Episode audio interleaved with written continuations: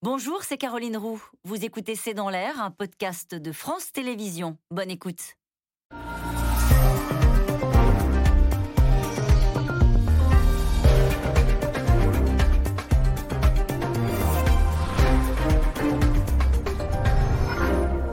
Bonsoir à tous, bienvenue dans C'est dans l'air. Jamais, sans doute, depuis le début de l'épidémie de Covid, une région de France n'avait connu ce que vivent les Antilles en ce moment. C'est une médecine de guerre, le tri des malades que pratiquent les soignants à Pointe-à-Pitre et Fort-de-France. Taux d'incidence près de 2000 en Guadeloupe, 40 fois le premier seuil d'alerte. Des tests positifs dans un cas sur 4, voire un sur 2 localement. En Martinique, le président du conseil exécutif appelle à l'installation d'un hôpital de campagne, à l'image de ce qui avait existé à Mulhouse l'année dernière. Ailleurs, outre-mer, forte inquiétude pour la Polynésie également. En métropole, le nombre de personnes hospitalisées continue d'augmenter. Le cap des 30 000 nouveaux cas positifs est à nouveau franchi, alors que le rythme de vaccination baisse. C'est le creux du mois d'août qui était redouté.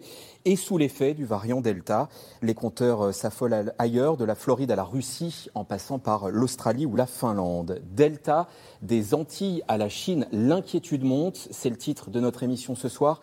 Cinq invités pour y répondre, euh, pour répondre à vos questions que j'attends par SMS et sur Internet et les réseaux sociaux. Bonsoir Vincent Maréchal. Vous êtes professeur de virologie à Sorbonne Université, cofondateur du réseau Aubépine, l'observatoire épidémiologique dans les eaux usées. Bertrand Guidé, chef de service de médecine intensive réanimation à l'hôpital Saint-Antoine à Paris. Anne Sénéquier, vous êtes médecin, psychiatre et chercheur à l'IRIS, Institut de Relations internationales et stratégiques. Et docteur Faiza Bossi, vous êtes médecin généraliste à Paris. Et puis en duplex de Fort-de-France, en Martinique, professeur André Cabier, vous êtes infectiologue au CHU de Fort-de-France. Professeur Cabier, décrivez-nous la situation que vous vivez aujourd'hui à Fort-de-France. Bah, écoutez, à Fort-de-France, depuis maintenant plusieurs jours, on vit une véritable catastrophe sanitaire et humanitaire. Euh, c'est les deux. Euh, le CHU est complètement euh, submergé maintenant depuis plus d'une semaine et le fait nouveau, c'est que depuis 48 heures, notre service d'urgence est complètement submergé avec en permanence 50 à 60 personnes à l'intérieur de ce service, à l'extérieur aussi, dans des tentes qui ont été montées avec des personnes qui sont sur des brancards. Certaines personnes ont passé la nuit sous la tente. On a pu mettre en place donc des dispositifs pour pouvoir leur apporter de l'oxygène. Et donc, on est complètement submergé. Et derrière ce service des urgences, eh bien, il y a 250 lits euh, d'hospitalisation de médecine euh, pour prendre en charge les patients, une soixantaine de euh, lits de soins critiques. et donc, on continue à pousser les murs. Les renforts qu'on a reçus il y a 48 heures maintenant nous, nous permettent de le faire, mais on est vraiment complètement, complètement submergé et aucun des soignants présents actuellement en Martinique n'a connu une pareille catastrophe. Vous êtes dans une situation où des gens qui ont besoin de soins critiques, voire de réanimation, ne peuvent pas y accéder? Alors actuellement, et c'est comme ça maintenant depuis une dizaine de jours, plus d'une centaine de personnes qui sont hospitalisées dans les lits de médecine nécessiteraient euh, une prise en charge en les, effectivement, les critères pour aller en, réanimation ont dû, être, ont dû être adaptés et on est confronté en permanence à des choix insupportables. Il y a, il y a, il y a 24 heures, par exemple, pour une place de réanimation, il a fallu choisir entre une femme enceinte euh, d'une vingtaine d'années et un homme de 47 ans. Ces choix et ces orientations sont quotidiennes et ça entraîne véritablement une, un épuisement physique de nos équipes qui sont, qui sont sur le pont depuis plusieurs semaines maintenant, et puis surtout euh, euh un, un, épuisement psychologique. C'est ce, ce qu'on vit euh, au quotidien est vraiment insupportable. Est-ce que vous manquez d'oxygène? Alors, la question de l'oxygène se pose puisque nous sommes, donc nous sommes sur une île. Alors, on, a la chance d'avoir Air Liquide qui est présent ici, qui fabrique l'oxygène. Euh, il y a plusieurs sites de production il y a en Martinique, on a aussi sur une autre, sur une autre île des Antilles. Donc sur, sur le stock, des, mesures ont, déjà été prises parce qu'effectivement notre stock habituel euh, aurait, aurait pu être épuisé rapidement. On a des difficultés dans, les, dans, dans, dans notre CHU puisque euh, on, utilise des, débits d'oxygène qui, qui, sont bien sûr inimaginables. Euh, puisque plus de la moitié euh, des lits de l'ensemble du CHU sont dédiés au Covid avec donc du coup des malades qui sont sous des débits très importants d'oxygène. Et donc il y a un certain nombre d'installations qui sont euh, à la limite de la rupture, ce qui nous a obligé, ce qui nous oblige toujours à faire des déménagements de services entre les différents bâtiments pour équilibrer l'admission d'oxygène. Donc c'est potentiellement un problème. Est-ce que vous avez une visibilité sur les heures ou les jours à venir J'ose à peine le dire? Non, écoutez, euh, voilà, on est submergé, donc pas de visibilité. On a des solutions. On prendra, on prendra le professeur Cabien un peu. de soins critiques. Là, voilà, liaison un petit peu difficile. Euh, j'ai envie de vous demander à tous les quatre, voilà, réaction à ce qu'on vient d'entendre sur l'oxygène, sur ces malades à l'extérieur, sur ce tri terrible euh, auquel doivent se confronter les, euh, les soignants. Vincent Maréchal. D'abord, je trouve que c'est terrible humainement. C'est toujours très, très difficile de, de voir ça. C'est d'autant plus difficile qu'en miroir, ça prouve l'intérêt de la vaccination parce qu'on sait en fait qu'on est sur un territoire qui était très très peu vacciné. Je crois qu'il y avait 6% de vaccination, me semble-t-il, il y a un mois, un mois et demi. Le niveau de vaccination a augmenté. Mais malheureusement, on est sur un, dans, un, dans, un, dans, un, dans un cas d'école où la vaccination euh, n'intervient pas. Et donc, effectivement, alors je ne sais pas après quelle est la typologie des gens qui se retrouvent là. Est-ce que ce sont des gens euh, avec les mêmes facteurs de comorbidité que ceux qu'on connaît? Mais très clairement, je ne serais pas étonné que la plupart d'entre eux soient effectivement des gens pas vaccinés. Bertrand Guidet alors j'ai quelques informations, ce que j'ai par les collègues euh, réanimateurs de Martinique et de Guadeloupe, des informations. D'abord, ils sont, c'est l'horreur. Ce qu'ils vivent est vraiment l'horreur. Euh, oui, c'est des gens plus jeunes. C'est euh, au moins autant de femmes, voire un peu plus de femmes à la Martinique. à Guadeloupe, ils sont plutôt un peu plus âgés, mais donc c'est des gens jeunes qui parfois n'ont pas de comorbidité, ne sont pas vaccinés. ça, c'est le premier Donc, a, ils sont submergés, c'est un cataclysme, vraiment, ce qu'ils sont en train de vivre. Euh, après, c'est euh, comment, euh, comment on peut les aider? Bah, il y a effectivement deux avions qui ont été affrétés avec du personnel qui est, qui, venu en renfort. Ce qui est compliqué, c'est qu'il faut les intégrer. Vous savez, les soins critiques, la réanimation, c'est des équipes. Il faut des gens qui ont l'habitude de travailler ensemble. Et donc là, il y a, y a, y a un, effort de, d'ajustement pour que les gens arrivent à travailler ensemble. Quand on crée des, des lits supplémentaires, euh, eh ben c'est un peu dégradé quand même. C'est pas des locaux qui étaient prévus pour ça. Il y a, il y a des problèmes techniques, il y a des problèmes d'équipement, puis il y a des problèmes de, de, gestion euh, de ressources humaines pour que les gens puissent travailler ensemble. Puis la réanimation, c'est 24 heures sur 24. Donc, donc euh, voilà. Donc ils, ils sont dans une situation catastrophique. Il faut les aider avec des ressources humaines, avec de l'équipement. Il y a de l'équipement qui est venu de métropole aussi euh, pour, euh, pour aider.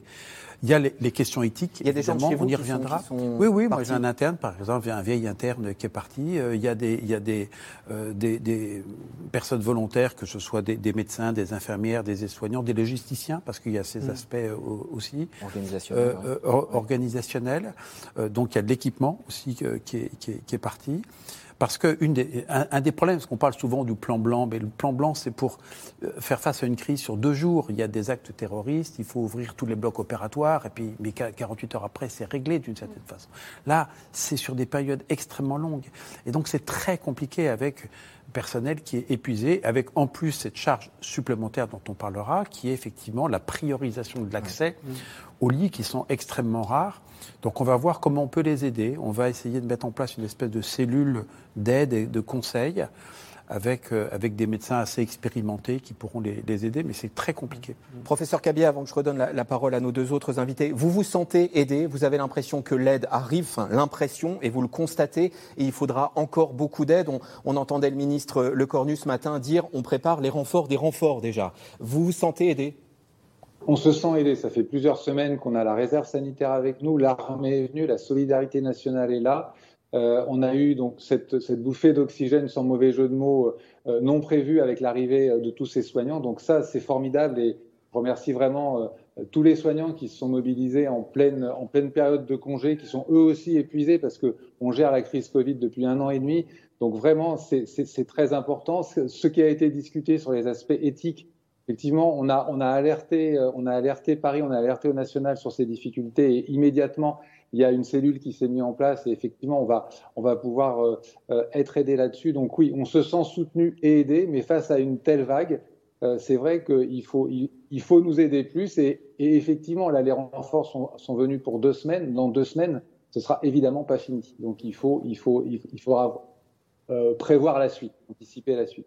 Anne Sénéquier, et je rappelle que vous êtes aussi psychiatre, il y a, cet aspect-là. Comment aider les soignants de Martinique et de Guadeloupe en ce moment Aujourd'hui, tous les renforts qu'on a vus, on a vu les renforts du service de santé des armées qui est parti euh, il y a une dizaine de jours. Aujourd'hui, euh, des, des, volontaires euh, de l'ensemble du personnel soignant en France qui s'est dirigé là-bas. Il faut prévoir la suite. Parce que c'est vrai, on parlait du taux de vaccination tout à l'heure, il est à peu près à 21% sur la Guadeloupe et Martinique aujourd'hui c'est vrai que vacciner aujourd'hui ne, ne, permettra pas d'éviter les contaminations. Par contre, il faut le faire quand même parce que, comme l'a dit euh, le professeur, c'est euh, ça ne sera pas fini dans 15 jours, ça ne sera pas fini non plus dans 3 semaines. Donc il faut prendre l'urgence et la gérer maintenant, qu'elle soit logistique, sanitaire et psychologique aussi, parce qu'on on a une population insulaire qui, qui, se prend cette vague terrible euh, sur les épaules. Elle est terrible au niveau sanitaire, psychologique, mais aussi économique, parce que tourisme, c'est 10% du PIB des, des îles de Martinique et Guadeloupe, et aujourd'hui, c'est un petit peu le le nerf de la guerre qui, s'en va. Donc, euh, euh, quelles sont les perspectives quand la santé va pas bien, quand l'économie va pas bien, qu'est-ce qui reste? Donc oui, bien sûr qu'il faut, il faut être aidant, il faut être présent. Et je pense que la métropole a bien, a, bien, réagi. Et je pense que dans ces moments où on parle beaucoup de fracture sociale, il faut aussi mettre en évidence la solidarité qui s'est montée, mais très rapidement et sans questionnement. Euh, Faiza c'est important ce que disait Anne Sénéquier. Là, on est dans une situation vaccin, bien sûr, mais euh, geste barrière, masque, parce qu'il faut cette fichue épidémie qui circule, il faut, il faut voilà, la bloquer. Tout à fait, comme avait dit euh, que ce soit Alexandre Rochat en Guadeloupe euh, ou le préfet euh, Stanislas Cazel en Martinique, il avait dit qu'une des problématiques dans, ces territoires, c'était qu'il y avait un rejet par rapport à la vaccination et puis aussi à l'application des gestes barrières. Donc c'est à nous, en première ligne, en tant que médecins généralistes sur l'île, et ils font un travail formidable, il faut les saluer, de replacer le contexte, c'est-à-dire d'expliquer que c'est une pathologie qui est contagieuse, c'est une pathologie qui va vite, c'est une course contre la montre, et qu'aujourd'hui, ce que l'on a pour pouvoir limiter la contagion, c'est évidemment le respect des gestes barrières, qui sont des gestes simples, et puis euh, mettre en action la vaccination. Professeur Cabier, le profil de vos patients? Alors, ce sont par rapport aux trois vagues précédentes, ce sont des patients qui sont beaucoup plus jeunes. Euh, le, dans les services de réanimation, euh, le, la moyenne d'âge est inférieure à, est inférieure à 50 ans. Parmi les personnes qui décèdent euh, dans les services ou même dans les services d'urgence, on a des personnes de 30 ans, 40 ans. Généralement, ce qu'il y a comme seule comorbidité, c'est un surpoids ou une obésité. C'est vrai que la plupart des personnes voilà, qui, sont, qui sont prises en charge sont, sont obèses, mais voilà, sans, sans autre, sans autre euh, euh, véritable comorbidité, c'est la majorité des patients qui sont pris en charge, en sachant que probablement, là, actuellement, on n'est pas capable de le quantifier, mais il y a un certain nombre de personnes plus âgées qui sont prises en charge à la maison, euh, avec aussi quand on fait remonter les décès hospitaliers, euh, donc là actuellement c'est en moyenne une dizaine de décès par jour, mais il y a probablement la même chose euh, qui se passe en ville. Vous savez, aux Antilles, il y a une tradition qui est les avis d'obsèques qui sont diffusés tous les matins et tous les midis à la radio. Habituellement, ça prend une quinzaine de minutes les avis d'obsèques. Là, ça dure trois quarts d'heure à une heure tous les jours, dégrainer toutes les personnes qui sont décédées. Donc bien sûr, il n'y a pas que le Covid, mais vous voyez, c'est très symptomatique euh, de ce qui se passe et ça marque beaucoup la, population d'être presque à une heure d'avis d'obsèques tous les jours. Anne Sénéquier, vous vouliez ajouter un mot et puis on, on ira en reportage en Martinique également. On parlait de l'impact psychologique, là ne serait-ce que ça, il est énorme d'entendre euh, pendant 45 euh, minutes. Je voulais revenir sur justement ce, taux de vaccination. Il faut remonter un petit peu dans, l'histoire des Antilles et se souvenir que des années 72 à 1993, le ministre de l'Agriculture a fait le forcing pour utiliser justement un chlordécone qui est un pesticide pour justement lutter dans les bananes exactement.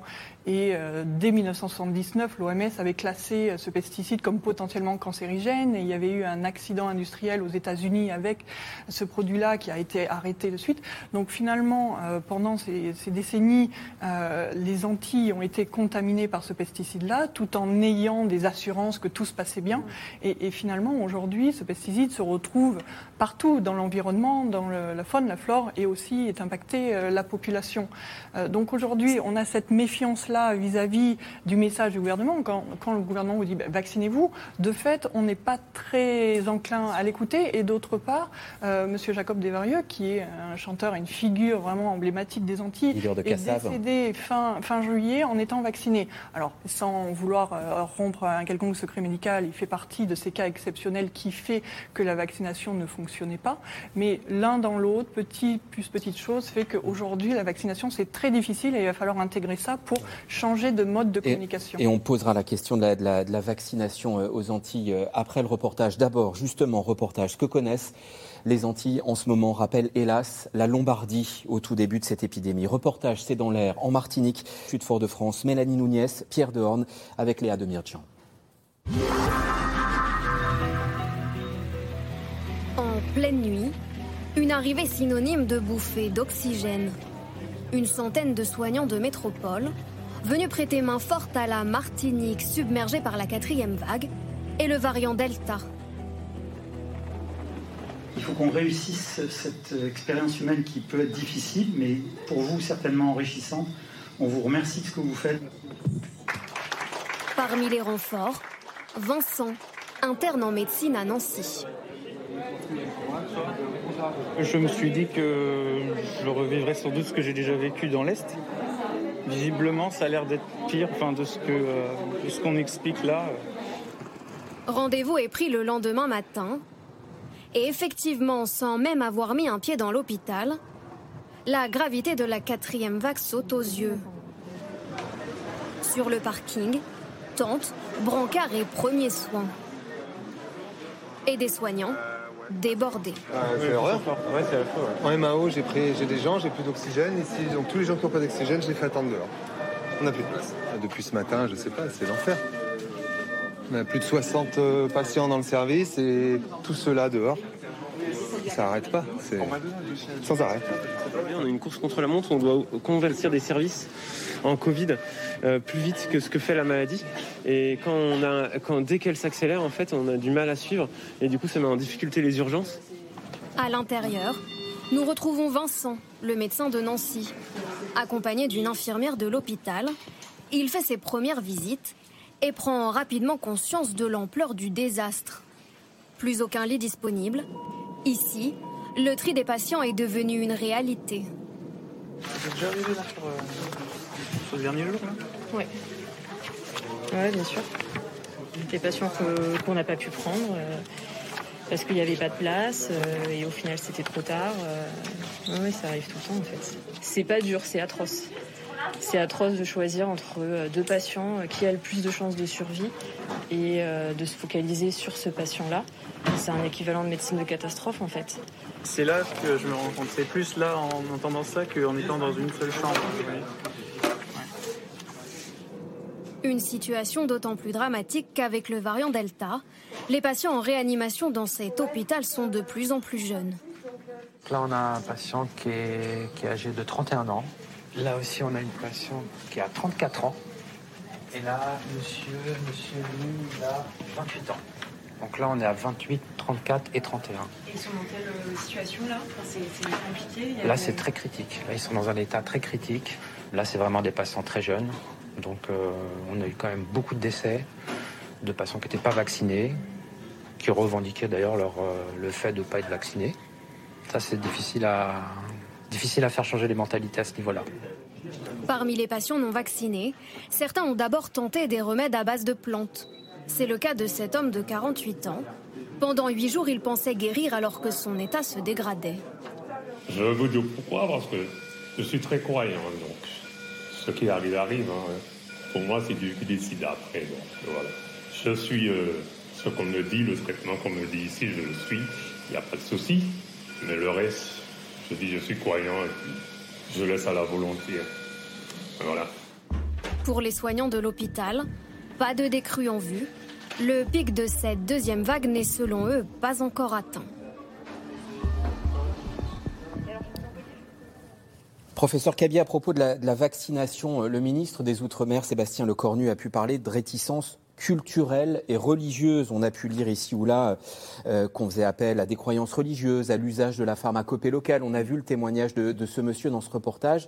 Est-ce que vous le constatez? Que dites-vous? Est-ce que vous avez prise là-dessus? Alors, c'est très compliqué d'avoir prise sur ces éléments-là.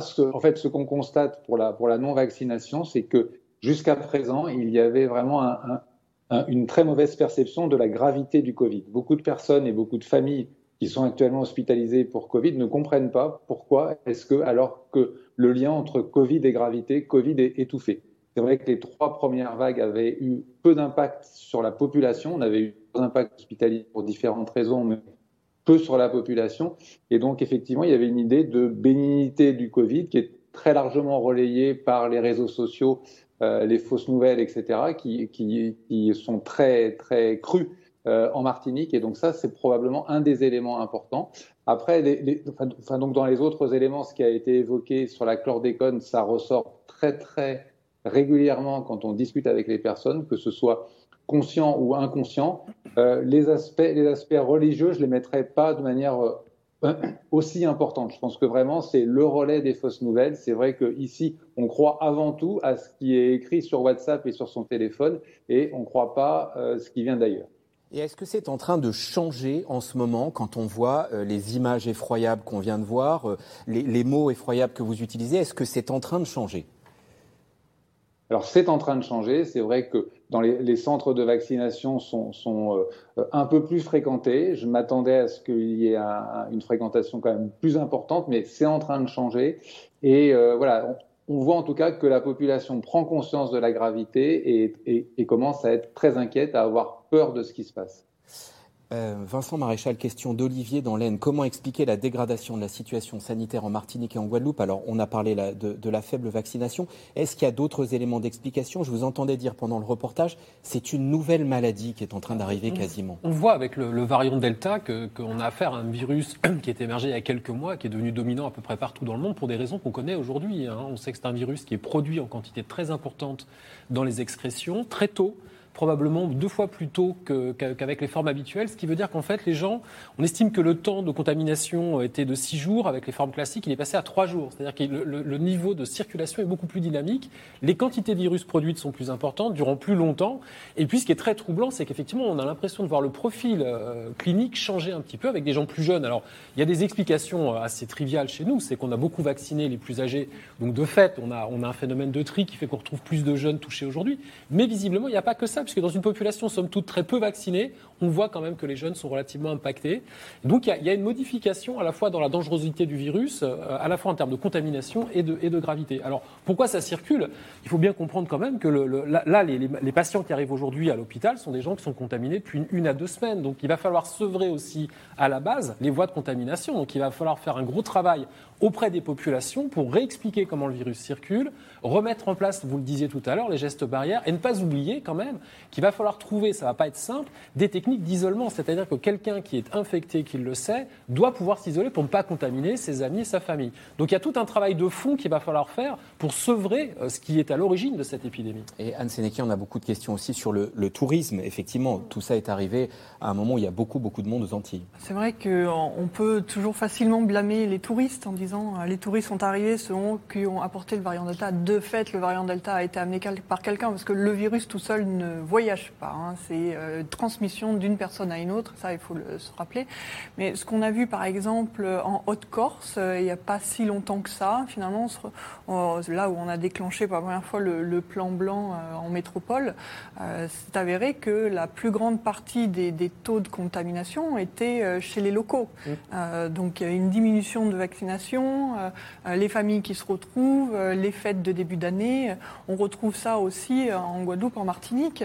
on parle des touristes, mais il y a beaucoup de, de Guadeloupéens et Martiniquais qui vivent en France et qui rentrent voir leur famille en, en, été. Donc bien sûr qu'il y a un flux de population accéléré. Il y a une densité de population aussi plus importante sur un lieu clos, c'est une île.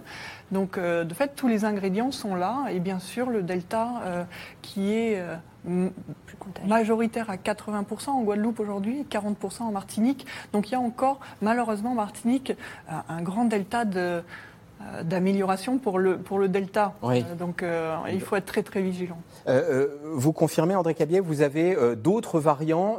delta n'est pas aussi majoritaire qu'en métropole? Alors en fait, l'épidémie a démarré probablement au début du mois de juin, mi-juin, avec le variant alpha. euh, mais en fait avec un déconfinement euh, national, mais qui a été massif ici, avec un abandon très important des gestes barrières, avec de nombreuses fêtes de fin d'année, des retrouvailles. C'est un peu ce qu'on avait vécu euh, l'été dernier déjà pour la deuxième vague, mais ça, ça s'est produit de manière vraiment beaucoup plus intense. Et, et l'épidémie a commencé chez les jeunes, chez les 20, 30 ans, 40 ans. C'est peut-être aussi pour ça qu'on les voit, qu'on les voit à l'hôpital. Et puis ça, dans une population euh, insuffisamment vaccinée, eh bien, il y a eu une diffusion très très rapide à l'ensemble de la population. Et le Delta était présent, mais vraiment sur ce qui s'est passé en Martinique, c'est un peu différent pour la Guadeloupe. Là, cette fois-ci, c'est pas les touristes qui, ont, qui sont à l'origine de l'épidémie, c'est vraiment l'arrêt de, des gestes barrières d'une partie de la population qui est à l'origine de cette, de cette vague. Et qui date de quand, cet arrêt des gestes barrières? Ah, bah, c'est du mois de juin, c'est-à-dire que déjà il y avait, il y avait euh, les déjà, déjà les gestes barrières étaient de moins en moins appliqués et lorsqu'on a annoncé au niveau national de, euh, qu'on pouvait arrêter le masque en extérieur, etc. Voilà, ça, c'est vraiment ça qui a été à l'origine. Euh, Bertrand Guidé, tout à l'heure, quand vous parliez de soutien éthique aux soignants, ça veut dire quoi? Qu'est-ce qu'on dit à ces soignants euh, qui sont en train d'avoir de, des décisions euh, particulièrement difficiles à prendre euh, entre des patients qui ont besoin de leurs soins? Il était mis en place, mais collègue pourra témoigner, des cellules éthiques locales, parce qu'effectivement, ils sont confrontés à, des choix cornéliens. Quoi. Mm. Effectivement, il y a plusieurs malades à admettre, puis il n'y a qu'un seul lit libre. Donc comment fait-on? Donc il y a des recommandations qui avaient été écrites euh, métropole, en particulier euh, en, Ile-de-France, mais qui après ont, été euh, diffusées. On a également élaboré une espèce de, liste d'items à, renseigner systématiquement pour qu'on parle vraiment le même langage entre un médecin qui propose un malade et un médecin réanimateur qui accepte ou qui refuse le malade, pour qu'il y ait une homogénéité au moins dans le processus de prise de décision. Il n'en reste pas moins vrai qu'il y a des situations où ben, ça déborde. Et donc là, euh, ça, peut être intéressant d'échanger avec des collègues de métropole. Donc on, est en train de mettre en place une astreinte euh, avec deux, médecins de, de, métropole qui peuvent intervenir en soutien aux collègues qui sont mis en difficulté. Et puis, euh, il y a des particularismes locaux qui font qu'il y a des pressions pour admettre un malade plutôt qu'un autre malade, il faut vraiment garder des critères de justice distributive, c'est-à-dire quels sont les malades à admettre en priorité parce qu'on pense que c'est ceux-là qui vont le plus bénéficier alors, de la réanimation. Pardon, quel est le critère? C'est les chances de survie c'est l'âge, c'est les comorbidités? Quel est le critère? Alors on a, on a élaboré, nous, un, document qui, qui, est, qui évidemment a été transmis euh, aux, aux, collègues. Il y a trois trois éléments. Il y a les éléments, je veux dire, liés au malade. Qu'est-ce qu'il souhaite euh, pour, pour lui euh, et puis s'il ne peut pas consentir, quelle est sa personne de confiance et ce que la personne de confiance dit. Il y a un deuxième élément qui est l'état de base du malade, c'est-à-dire à quel âge, est-ce qu'il est fragile, est-ce qu'il a des comorbidités, est-ce qu'il a... Euh, voilà. Et puis un troisième élément qui est la gravité immédiate, c'est-à-dire est-ce qu'il est en grande détresse, est-ce qu'il n'est pas en... Donc c'est une combinatoire de ces trois éléments, mais qui doivent évidemment euh, intégrer euh, les conditions locales d'acceptabilité. Et donc il y a une question qui est importante, c'est les malades qui ne sont pas admis en réanimation, comment sont-ils pris en charge? Euh, il faut absolument éviter qu'une personne puisse décéder asphyxiée sans accompagnement. Ça, c'est inacceptable. Et donc, il y, a un travail sur l'optimisation de la prise en charge en réanimation, mais aussi pour les malades qui restent sur le, le, côté du chemin parce qu'on ne peut pas tous les admettre, comment sont-ils pris en charge? Et donc tout ce qui nous a été montré sur euh, la réanimation dans des salles de médecine, dans des tentes, etc., c'est très important parce que c'est des malades et donc euh, euh, il faut une, prise en charge globale. Enfin, c'est pas du oui-non, quoi. C'est ça que je veux dire. Bien sûr. On apprend ça à la fac de médecine on apprend plein de choses à la fac de médecine. Euh, après, euh, un bon médecin est un médecin qui est expérimenté, donc l'expérience compte beaucoup. Euh, tous autour de cette table, la question, c'est plus tellement de savoir qui a tort ou a raison, hein. c'est qu'il il y a des solutions, il y a des solutions qu'on connaît aujourd'hui. Et, je, rappelle, hein, il faut respecter les gestes barrières, c'est fondamental, c'est accessible à tous. Et puis proposer la vaccination, expliquer ce que c'est que la vaccination sans coercition, et puis euh, essayer de prendre un peu de recul émotionnel par rapport à une situation qui, je l'entends bien, doit être sur le plan émotionnel très difficile. Euh, euh, André Cabier, est-ce que vous avez vu, est-ce que vous allez voir le ministre de la Santé qui est en Martinique aujourd'hui? Vous allez lui dire quoi? Et est-ce que la question d'un hôpital de campagne comme à Mulhouse euh, se pose et, et va se mettre en place? Alors, on va effectivement le rencontrer tout à l'heure. Je vais lui décrire rapidement la situation. Je vais surtout lui parler euh, de l'état d'épuisement des, des, des, équipes, de l'importance de la. Enfin, je vais le remercier pour les, euh, pour les renforts envoyés, euh, l'importance de poursuivre ces renforts. Après, effectivement, pouvoir continuer à étendre nos capacités euh, hospitalières, c'est une, une, question qui est importante. Euh, il y a une chose à prendre en compte, c'est le fait qu'on est en pleine saison cyclonique. On a, on, était, on, a eu une alerte il y a 48 heures et que donc le, voilà, les, les, équipements avec des tentes, euh, de simples tentes, posent des problèmes. Il faut vraiment qu'on arrive à trouver des solutions euh, avec des bâtiments en dur, mais, mais, mais ça fait partie Vincent, Maréchal, ce qu'il faut dire, c'est que quand le virus circule autant, euh, c'est un laboratoire idéal pour le développement de tout un tas de variants. Ah bah oui, alors d'autant plus quand on a des populations qui sont panachées avec des gens immunisés, alors soit parce qu'ils ont été vaccinés, soit parce qu'ils ont déjà été infectés, ce qui est le cas en Martinique, il y a déjà eu plusieurs vagues, hein, même si elles n'ont pas eu cette ampleur-là. Donc effectivement, on se trouve dans un environnement dans lequel le virus va s'adapter à la situation qu'il rencontre. La, vaccination oppose une résistance, il y a des gens non vaccinés qui vont continuer à faire circuler, mais effectivement, les virus sont en compétition les uns avec les autres, et ceux qui sortent victorieux de ces populations mitigées sont ceux qui s'adaptent à des populations un peu immunisées. Donc ça, c'est un problème aussi. Et il faut éviter le plus possible d'être dans une situation intermédiaire avec une population qui est trop panachée, qui est trop, trop peu vaccinée.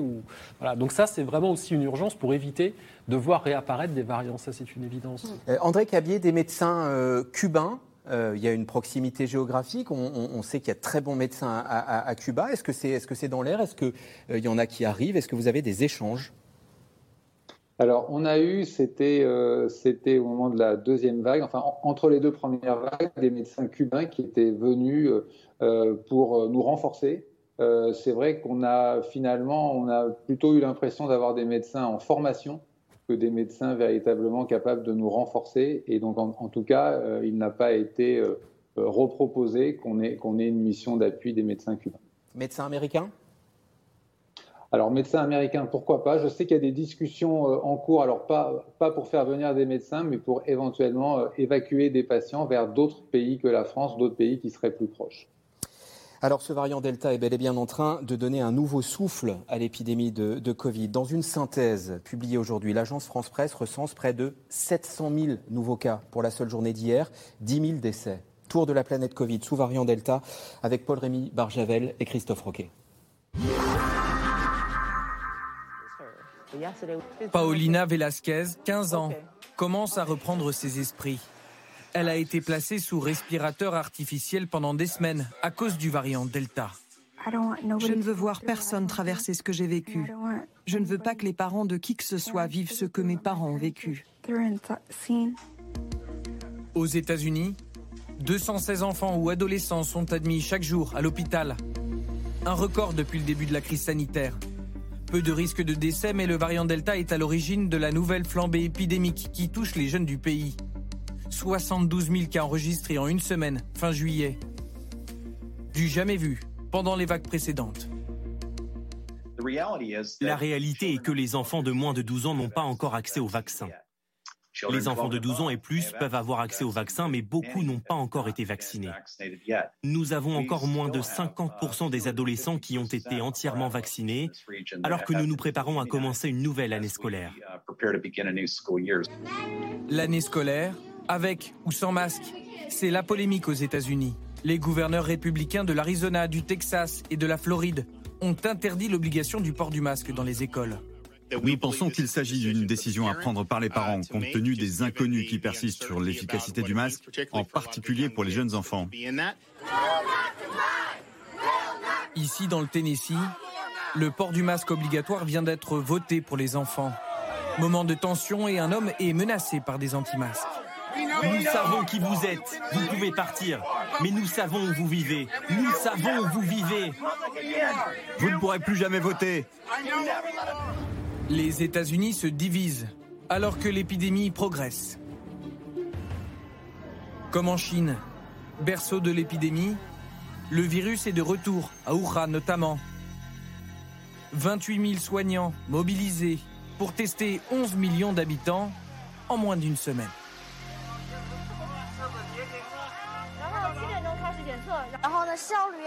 C'est encore plus efficace que la dernière fois. Il me semble avoir attendu plus d'une heure pour me faire tester, alors que là, j'ai attendu une demi-heure. La nuit, à Zhengzhou, un balai de camions pulvérisateurs désinfecte les rues et les zones clés de la ville. Pour les autorités sanitaires chinoises, la vague actuelle est la plus grave depuis l'apparition du Covid-19. Une fois qu'un cas est identifié, nous devons prendre en urgence les mesures les plus sérieuses et les plus strictes pour couper la transmission le plus rapidement possible. Couper les transmissions du virus. L'objectif du Vietnam, confronté à sa première vague de contamination. Le pays était jusqu'à présent parvenu à se protéger du Covid-19. Mais le variant Delta change la donne. La capitale est confinée depuis près d'une semaine. 8 millions d'habitants bloqués chez eux avec barrage routier et autorisation de sortie très limitée. Ça peut aider à maintenir une distance sociale, surtout dans le marché. Le problème, c'est qu'il y a encore trop de personnes qui sortent dans les rues à l'heure de pointe, même pendant le confinement. Une bonne nouvelle toutefois, l'Angleterre, qui a levé les restrictions le 19 juillet dernier. Plus de masques obligatoires, plus de jauges à respecter dans les bars et les boîtes de nuit. Et contrairement aux prévisions, le nombre de cas positifs par jour a baissé de moitié en un peu plus d'un mois. Une situation que même les scientifiques ne parviennent pas vraiment à expliquer.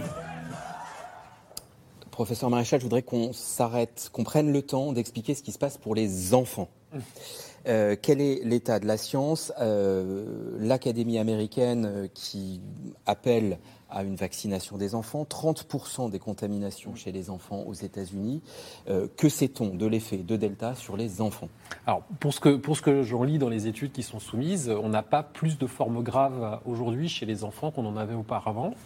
Euh, le problème du nombre d'enfants euh, qui, qui, sont éventuellement hospitalisés, c'est que c'est au prorata de la taille de la population qui est infectée. Alors, on sait que le variant Delta, comme on l'a dit tout à l'heure, infecte assez facilement, infecte largement. Alors, ce qui, ce qui se passe aux États-Unis, c'est effectivement, on voit une recrudescence du nombre de cas chez les enfants, mais on le voit en particulier dans les États. Alors, je tiens à préciser que je n'ai pas de relation d'intérêt avec l'industrie pharmaceutique, quand même, je vais clarifier les choses, mais on le voit dans les États où la vaccination n'a pas bien pris. Donc en fait, on, a l'impression, quand on lit les statistiques, que premièrement, les enfants sont particulièrement contaminés, mais probablement par l'intermédiaire des parents ou des adultes qui ne sont pas vaccinés. Donc la première chose à dire, c'est il faut que les parents se protègent par vaccination. Il faut sans doute remettre en place les gestes barrières, et votre euh, reportage le montrait très bien. Il y a un certain nombre d'États, je crois que c'est le cas aussi de la Floride, c'est le cas du Texas, où le masque, qui est quand même la barrière euh, la plus simple, fait aujourd'hui un, nouveau débat. Donc on, effectivement, on a une recrudescence du nombre de cas parce que la situation, parce que les outils dont on dispose, vaccination, gestes barrières, ne sont pas respectés. Mais on a aussi des enfants à l'hôpital. On a une oui, cinquantaine d'enfants hospitalisés par jour en Floride. Tout Donc c'est une chose de contracter la maladie, c'est une autre chose de développer une forme alors, grave. Ce qu'on observe également, c'est que ce sont souvent des enfants avec des comorbidités, c'est-à-dire des enfants atteints de diabète, des enfants atteints aussi de formes d'obésité. Aux États-Unis, mmh. on le disait tout à l'heure, je crois qu'à 30 ou 40 des enfants qui rentrent dans la définition de l'obésité. Donc on a, on a beaucoup d'enfants quand même qui sont des enfants à risque. On l'a vu, cette jeune fille là de 15 ans était une, une jeune fille peut-être légèrement en surpoids. Donc il y a probablement des facteurs par ailleurs qui sont des facteurs de comorbidité qui pour l'instant suffisent à expliquer ce qui se passe. Ça ne veut pas dire que c'est la seule explication. Avez-vous Bertrand Guidé des enfants euh, en réanimation chez vous? Ah bah, moi, moi, je fais de la réanimation adulte. Non, il y a extrêmement peu d'enfants. De, de, il y a des formes très particulières qu'on observe en pédiatrie. Euh, mais c'est un cas par-ci par-là. Donc non, globalement, même le, le, le variant Delta euh, ne donne pas de forme particulièrement grave chez les enfants. Donc ils se contaminent, ils participent aux chaînes de contamination, mais eux-mêmes ne développent pas de forme grave. Euh, Faiza Bossi, la question de la vaccination euh, des adolescents et des plus jeunes va se poser. Oui. Est-ce que vous, généralistes, vous avez des consignes claires? Est-ce que vous savez quoi dire à vos aux papas, aux mamans qui arrivent et qui vous disent euh, euh, mon fils arrive, euh, arrive à l'âge, qu'est-ce que je fais? La, la, question, elle, est, elle, se pose surtout, elle devient pressante parce que à la rentrée scolaire, comme vous l'avez dit, et selon le discours du ministre de l'Éducation, s'il y a un cas, alors quand on entend une phrase comme ça, s'il y a un cas dans une classe, les enfants oui. non vaccinés s'en vont et les enfants vaccinés restent. avouer quand même, c'est extrêmement frustrant d'entendre ce genre de, de, propos. alors après, moi, je corrobore ce que viennent de dire mes confrères dans le sens où il est important que les adultes qui ont en charge donc la santé de leurs enfants se vaccinent en priorité pour moi, ça me semble absolument euh, légitime. Est-ce qu'on n'a pas encore assez de recul sur la manière dont euh, le variant Delta euh, affecte la population infantile? Il y a très peu de cas, en effet, chez les enfants. Donc, il faut savoir gardons, raison garder. Et donc, il faut mettre l'accent de la vaccination sur la population adulte et respecter les gestes barrières. Aux États-Unis, oui, il y a des facteurs de comorbidité, les pédiatres l'ont déclamé, qui est celle du surpoids.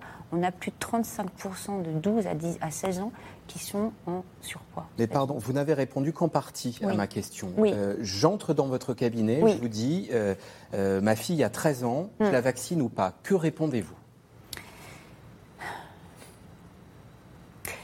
Je suis moi-même euh, mère, euh, mère d'enfant.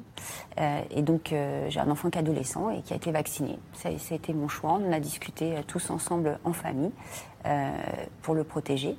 et puis aussi pour faire en sorte qu'il protège les, gens avec qui il sera. Donc, il peut très bien être en contact avec des gens qui sont âgés, vulnérables et, leur transmettre c'est une possibilité. Donc dans ce sens-là, oui. Et j'invective les parents véritablement à respecter les gestes barrières. Pour les parents qui ne feraient pas le choix de vacciner leurs enfants, je, l'entends et je le respecte, je leur demande que les enfants respectent les gestes barrières pour les personnes vulnérables. Ils participent également, eux aussi, à la chaîne de transmission. André Cabier, est-ce que vous avez des enfants parmi vos malades? Alors actuellement, donc très peu, mais on a quand même deux, deux enfants qui sont, euh, qui sont en réanimation pédiatrique, donc c'est quelque chose qui nous a alertés, c'est tout récent, euh, avec des formes respiratoires finalement pas très, pas, enfin, pas exceptionnelles, pas particulières, et donc on l'a aussi mis sur le compte de, la circulation intense du virus en Martinique, et donc forcément euh, dans, le nombre. Euh, on n'est pas très surpris d'avoir des enfants, mais c'est vrai qu'on a, qu'on a une alerte particulière euh, là-dessus. Dans les vagues précédentes, on avait eu quelques cas pédiatriques qui ont été évoqués de, syndrome inflammatoire un petit peu à distance, mais, mais enfin, en tout cas, c'est un, un, point de vigilance pour nous en ce moment. Vincent Maréchal, pour finir sur cette question, et puis je donnerai la parole à, Anne Sénéquier, euh, est-ce qu'on a du recul sur les effets secondaires du vaccin chez les 12-17 ans qui se font en ce moment vacciner?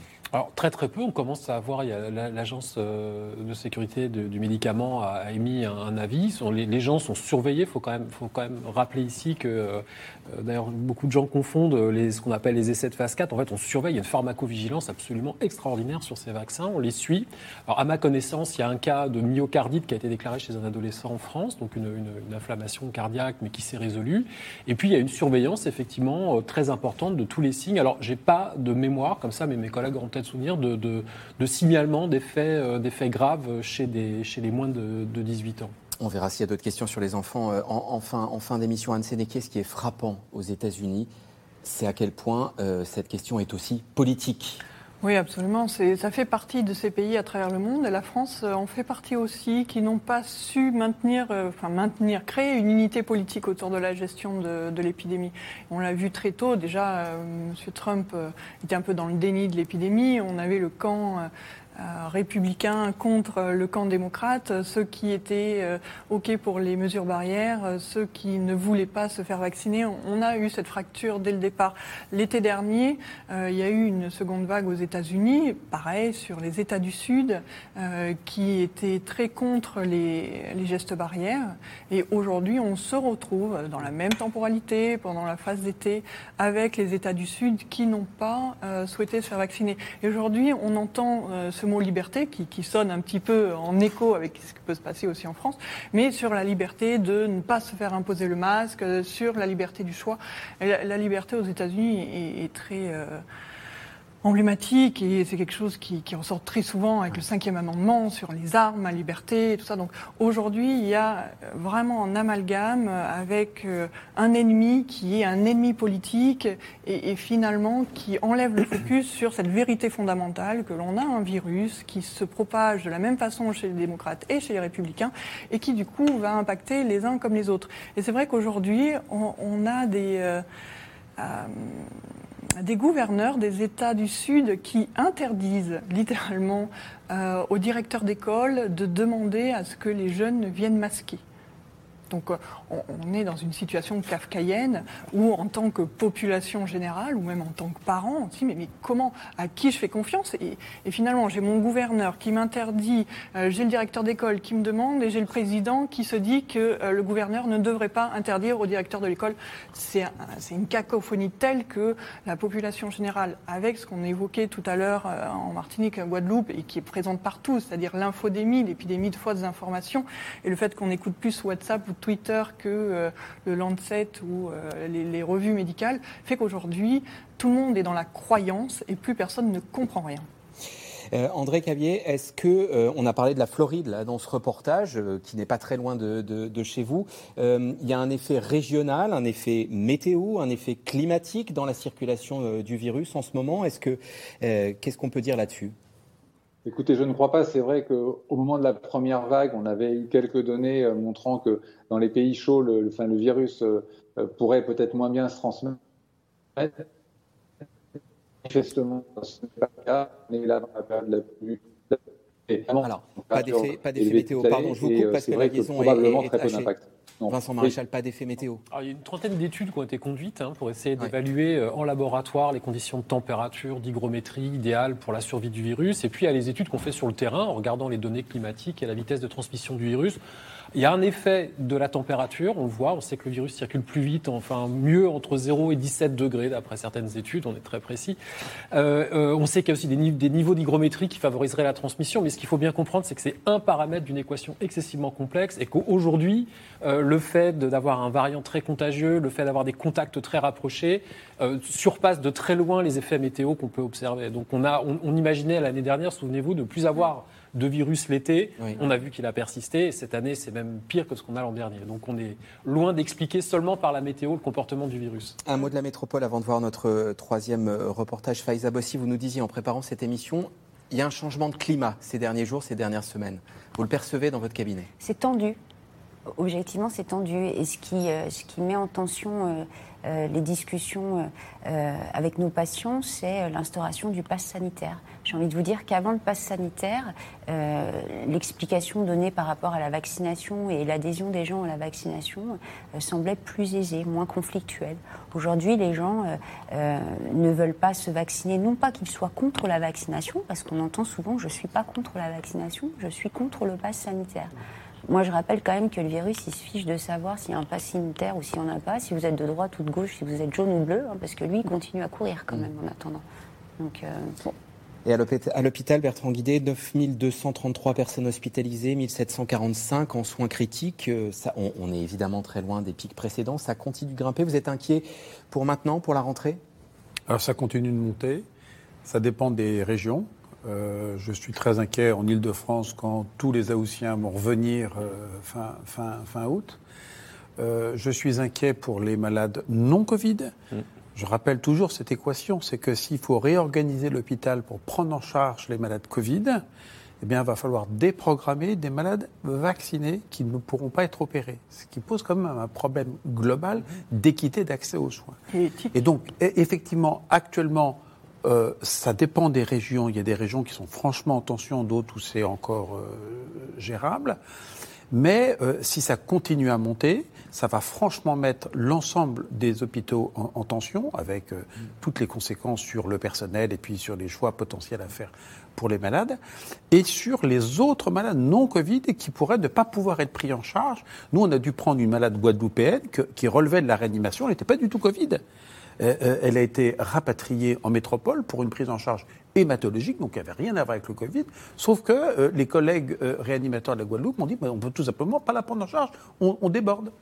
André Cabier, j'ose à peine vous poser la question des déprogrammations. En un mot, il y a ces conséquences-là aussi en ce moment. Conséquences dramatiques pour la prise en charge, effectivement, c'est un point qui est très important. Depuis la première vague, on est en retard sur la, sur la prise en charge de la pathologie non Covid.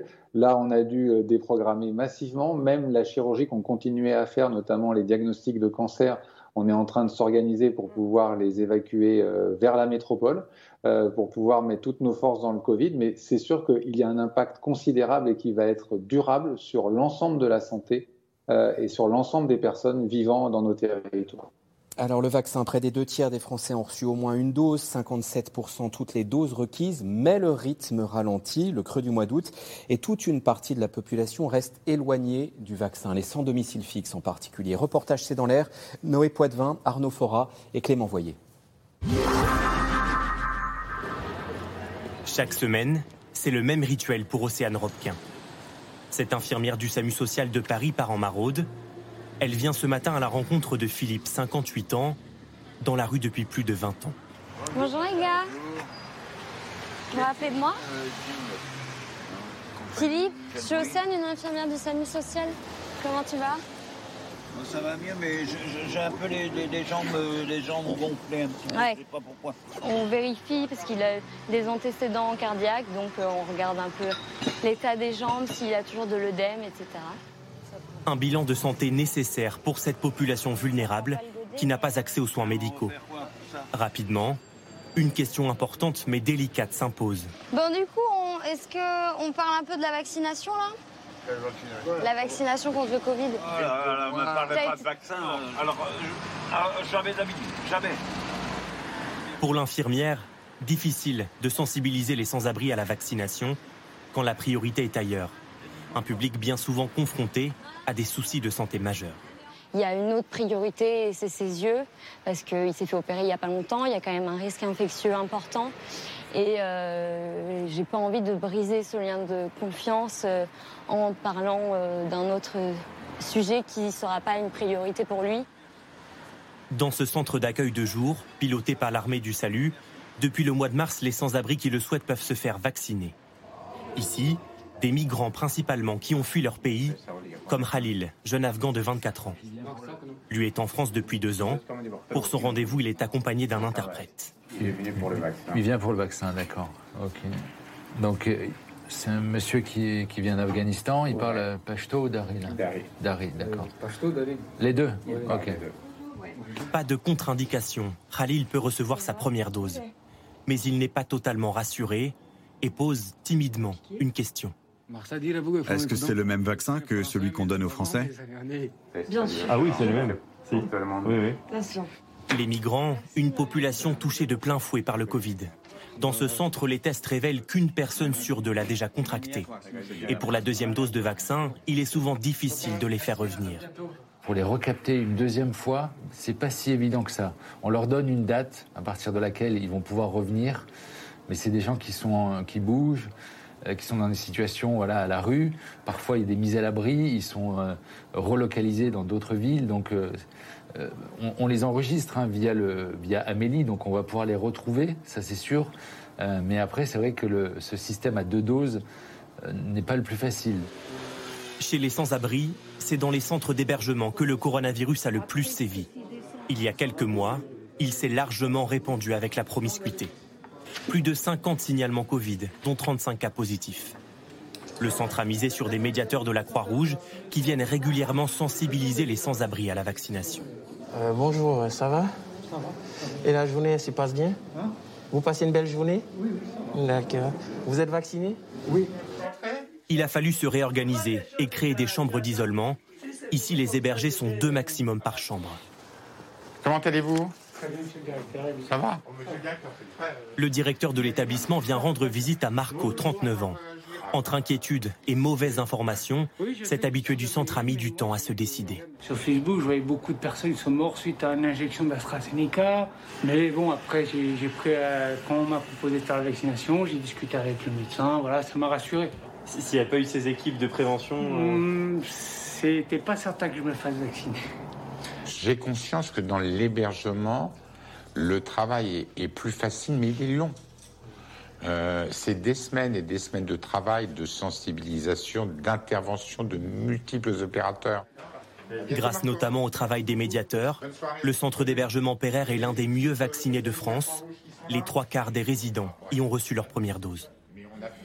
Anne Sénéki, on a vacciné beaucoup toutes ces dernières semaines, mais il y a un creux et il y a encore des trous dans la raquette. Il y a beaucoup de trous. Il y a effectivement toutes les personnes qui sont non accessibles et on l'a vu, que ce soit avec les SDF ou, les migrants. Là, on entendait dans le, reportage, c'est la priorité, le principe de réalité. C'est vrai que peut-être dans certains cas, euh, on, va mettre en balance la vaccination et, et toutes les fausses informations euh, auxquelles on croit, euh, et donc euh, un vaccin potentiellement dangereux. On a vu le, migrant qui pose la question est-ce que c'est le même vaccin que les Français C'est terrible comme question. Et, à côté, finalement, le principe de réalité qui, est il faut que je mange aujourd'hui, il faut que je trouve un endroit où dormir. et du coup, ça ne maintient pas la balance. Donc c'est vrai que c'est très difficile d'accéder à ces personnes-là. Et, et, sans au-delà de ça, quand on parle par exemple de, des personnes vulnérables qui ont été ciblées en premier, c'est-à-dire les plus de 65 ans, il reste encore 15% des plus de 65 ans, ça fait 2 millions de personnes en France, qui ne sont pas vaccinées.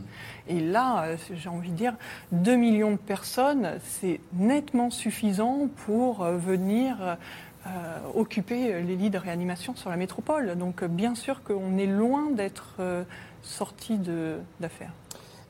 une piste que vous avez déjà évoquée, Bertrand Guidé, pour les personnes éloignées et pour lesquelles les deux doses, c'est compliqué, il y a le vaccin Janssen. Mm. Alors quand j'en discute avec mes collègues qui s'occupent de la... Il faut qu'une dose, hein, je le passe, rappelle. De la PASS, qui est la permanence d'accès aux soins, qui est donc mm. la, structure ouverte vers la ville dans laquelle les, patients précaires parce que la précarité, il y a tout un mm. spectre en fait. il y a des vrais SDF, puis après il y, a des, il y a des travailleurs pauvres, des gens qui vivent dans les squats, enfin. Et c'est vrai que ces gens-là ont un, rapport au temps et à l'espace qui n'est pas du tout le, nôtre.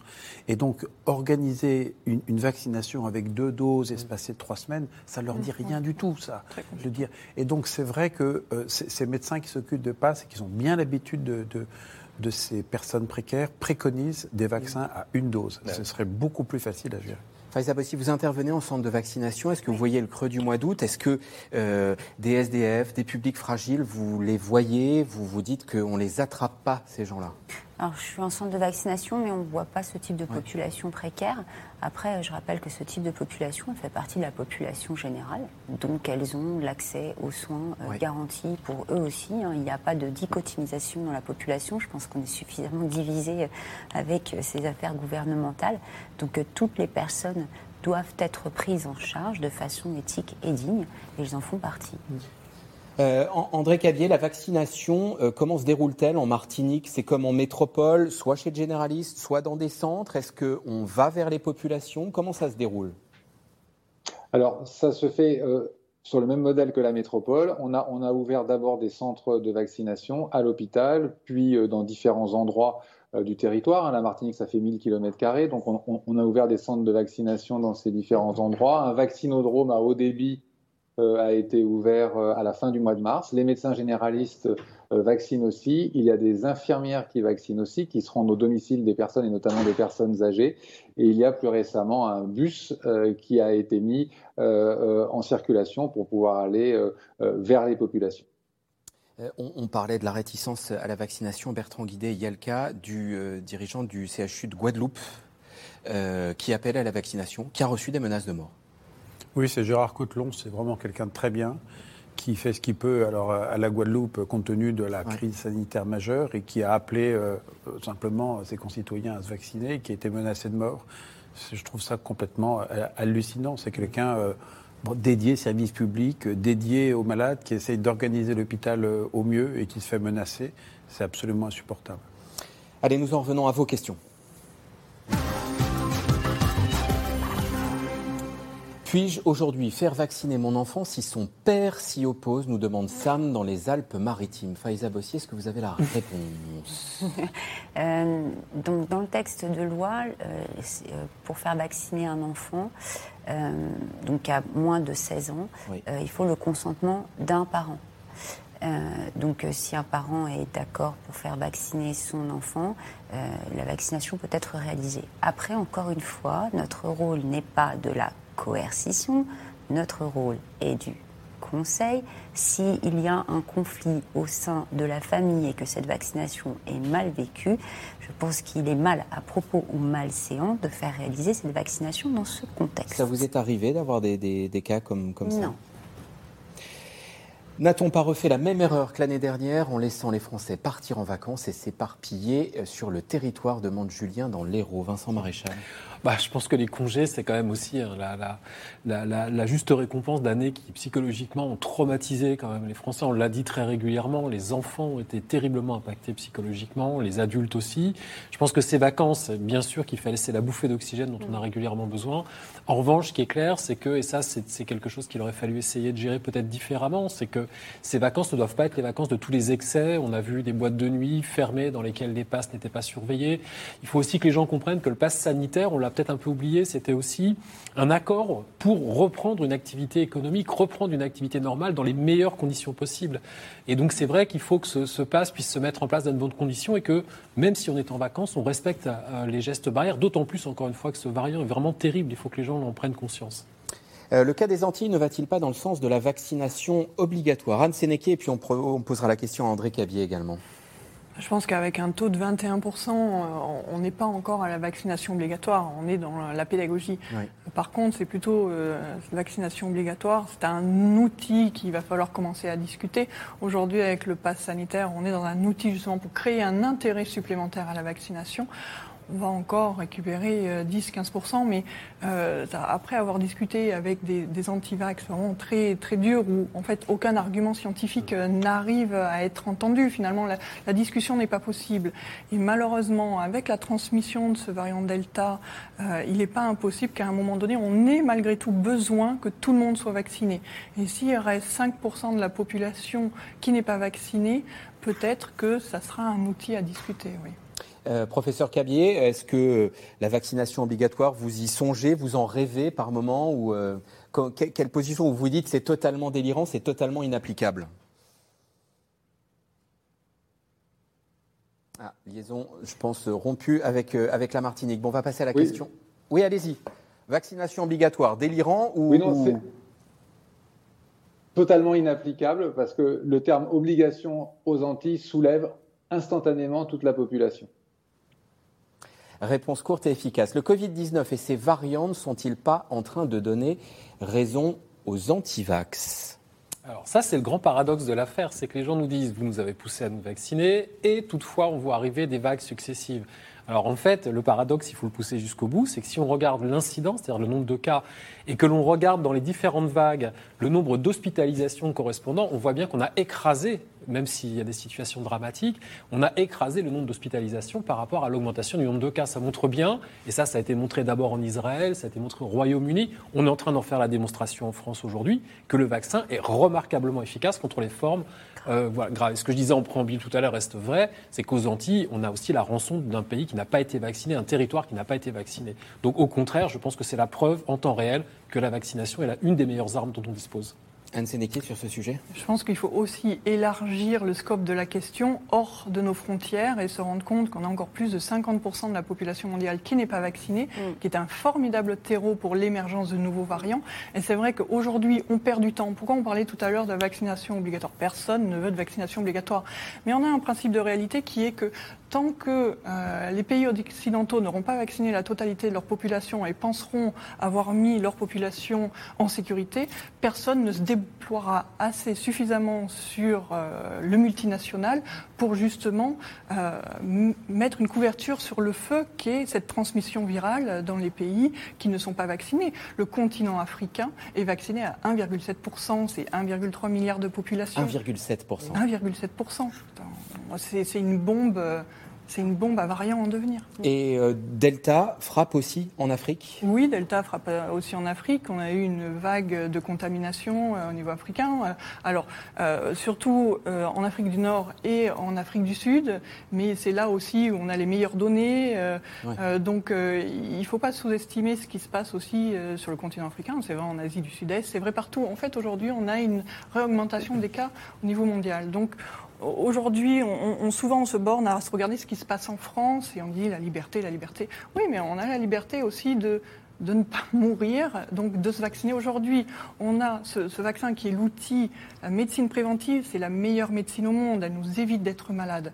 Aujourd'hui, euh, il faut vraiment être chanceux d'avoir cet outil-là et l'utiliser le plus possible pour qu'on puisse après éviter un nouveau variant. Alors c'est vrai que c'est bien de, en termes de solidarité, humanité, d'aller vacciner les autres, mais c'est aussi pour nous, pour éviter on ait un nouveau variant qui challenge notre immunité, où il va falloir se revacciner tout le monde, où il nous faudra ressortir 14 milliards de doses au niveau mondial, ce qu'on ne sait pas faire en deux mois. Le variant ira toujours plus vite que nos capacités de vaccination et de fabrication de vaccins. juste un, petit complément, c'est quand même qu'on a une chance qu'il faut rappeler, c'est que le vaccin est gratuit, c'est n'est mm. pas le cas dans tous les pays, donc c'est quand même une et on a la chance par ailleurs d'avoir les meilleurs vaccins et on, le voit aujourd'hui, on a des résultats sur d'autres vaccins, notamment le vaccin, euh, le vaccin inactivé qui s'appelle Coronavac ou Sinovac, qui a été largement distribué pour rendre service aux populations, mais probablement aussi avec des arrière-pensées politiques au Chili, euh, dans les Émirats arabes unis. Ah Et euh, on vient de voir que le Chili, voilà, on vient de voir quand même que le Chili euh, sort d'une vague absolument dramatique. Donc on a, alors on a des données plus ou moins rassurantes avec Sinovac, mais pas forcément que des bons résultats. Et on a la chance, nous, d'avoir de très bons vaccins. Donc profitons de ces chances et n'oublions pas non plus de vacciner les gens avec des bons vaccins. Donc de ne pas diffuser des vaccins à moindre efficacité ailleurs, ça serait un problème aussi pour la suite. Et quelles sont les contre-indications à la vaccination? Docteur Bossy les contre-indications à la vaccination.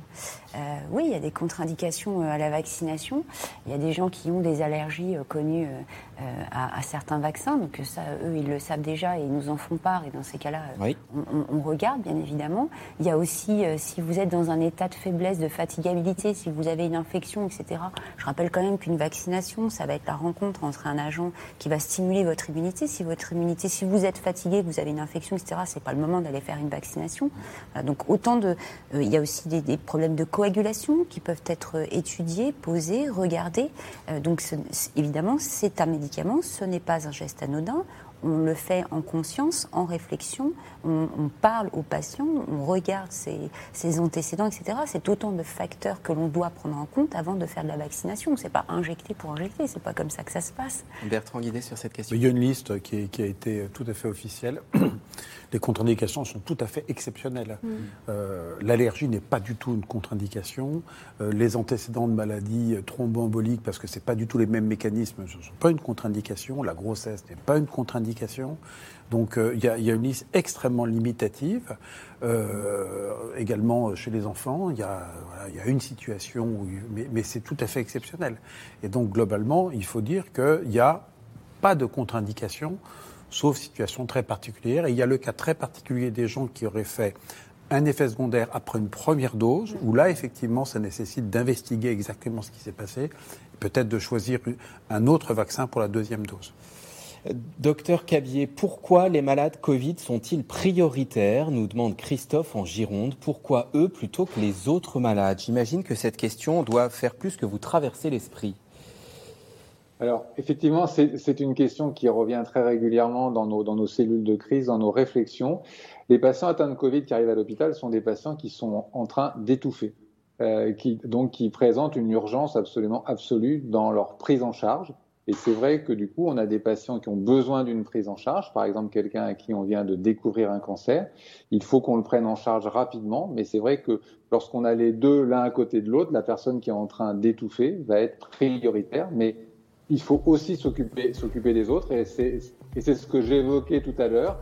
C'est pour ça qu'on est en train d'organiser leur évacuation vers la métropole. Euh, je voudrais finir avec euh, cette phrase d'Emmanuel Macron hier. La crise sanitaire n'est pas derrière nous. Nous allons vivre pour encore plusieurs mois avec ce virus et vous la soumettre à vous, la psy, Anne Sénéquier. Qu'est-ce que vous en dites? Euh, je précise qu'il reste 30 secondes. Oui, eh bien c'est la nouvelle normalité que euh, j'essaye d'évoquer depuis un an et demi euh, déjà, dont personne ne veut. Bien sûr que personne n'en veut, mais plus vite euh, on l'adopte, moins difficile elle sera. Merci à tous les quatre, tous les cinq d'avoir participé à, cette émission. Un immense merci euh, au docteur Cabier d'avoir été avec nous en direct euh, de Martinique. Euh, on pense évidemment fortement à vous dans les heures et les jours à venir. Fin de cette émission de C'est dans l'air. Rediffusion ce soir à 22h40. Vous pouvez la réécouter en podcast pour le direct. Je vous retrouve avec grand plaisir demain à 17h45. Très bonne soirée.